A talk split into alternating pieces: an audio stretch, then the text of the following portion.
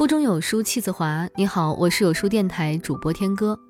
今天我们要分享的文章是叔本华的《不要只会把书本放在孩子手中》，一起来听。如果教育真的有某些用处的话，就大体而言，也无法在拓宽我们精神眼界方面给人带来大的帮助。人为的教育，就是在我们还没有对这一直观世界获得某种泛泛的。普遍的认识之前，就通过阅读、授课等手段，强行把概念塞进我们的脑袋。我们在青少年时代努力学习大量的阅读，但随后在踏入社会时，我们却表现的有时像个怪人，有时又跟一个白痴差不了多少。我们的头脑充满着概念，并跃跃欲试地运用这些概念。但在套用这些概念时，似乎总是颠三倒四，这是搞乱了从根据到结果的顺序所引致的后果。教师不是培养和发展孩子观察、思考、判断的能力，而是致力于把别人的现成的思想观点填塞进孩子的脑袋。在以后的日子里，要纠正这种由于运用概念不得法。所导致的对事物的错误判断，需要相当长时间的亲身历练才行。很少有学究具备健康的理解力和判断力，而这些东西通常连一个文盲都会有的。教育的关键在于从正确的一端开始认识这一世界，而获得这样的认识，可以说就是一切教育的目的。这都取决于。我们能否做到，对每样事物的直观走在这些事物的概念之前，然后是狭窄的概念，最后才是广泛的概念。我们应该了解清楚、掌握知识确切的自然顺序，这样才能够讲究方法的以符合这种顺序的方式，让孩子们了解到这个世界的事物及其关联。而不会一味向他们灌输一些荒唐的见解，以后要消除他们都是很难的。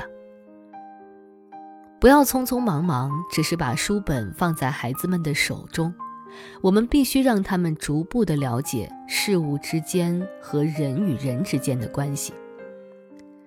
最重要的是，注意引导孩子们获得对这现实世界的纯粹的认识。让他们永远直接地从现实世界里提取概念，并根据现实把这些概念组织起来，而不是从别处、从书本、童话故事或者别人的谈话里获得这些概念，然后就把这些现成的东西套在现实生活当中。早年灌输进头脑的虚幻的东西和由此产生的偏见所造成的损害，是令人难以置信的。在往后的日子里，世事和人生所给予我们的教训，就不得不主要用在消除这些偏见方面。正是因为早年吸收的谬误深深地刻在头脑里，难以清除，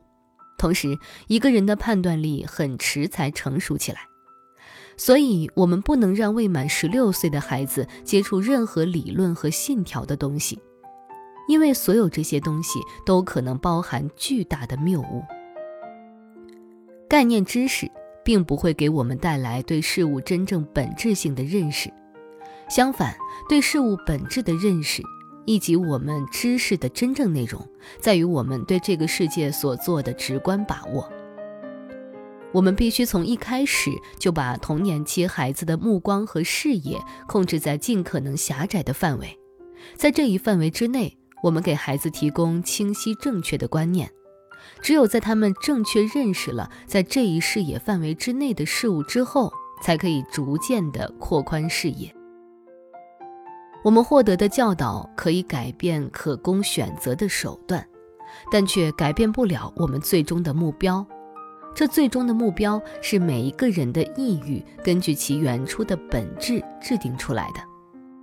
最根本性的东西。无论是在道德方面，还是在智力或者体质方面，都是与生俱来的。人为努力和运用技巧，始终只能起到辅助作用。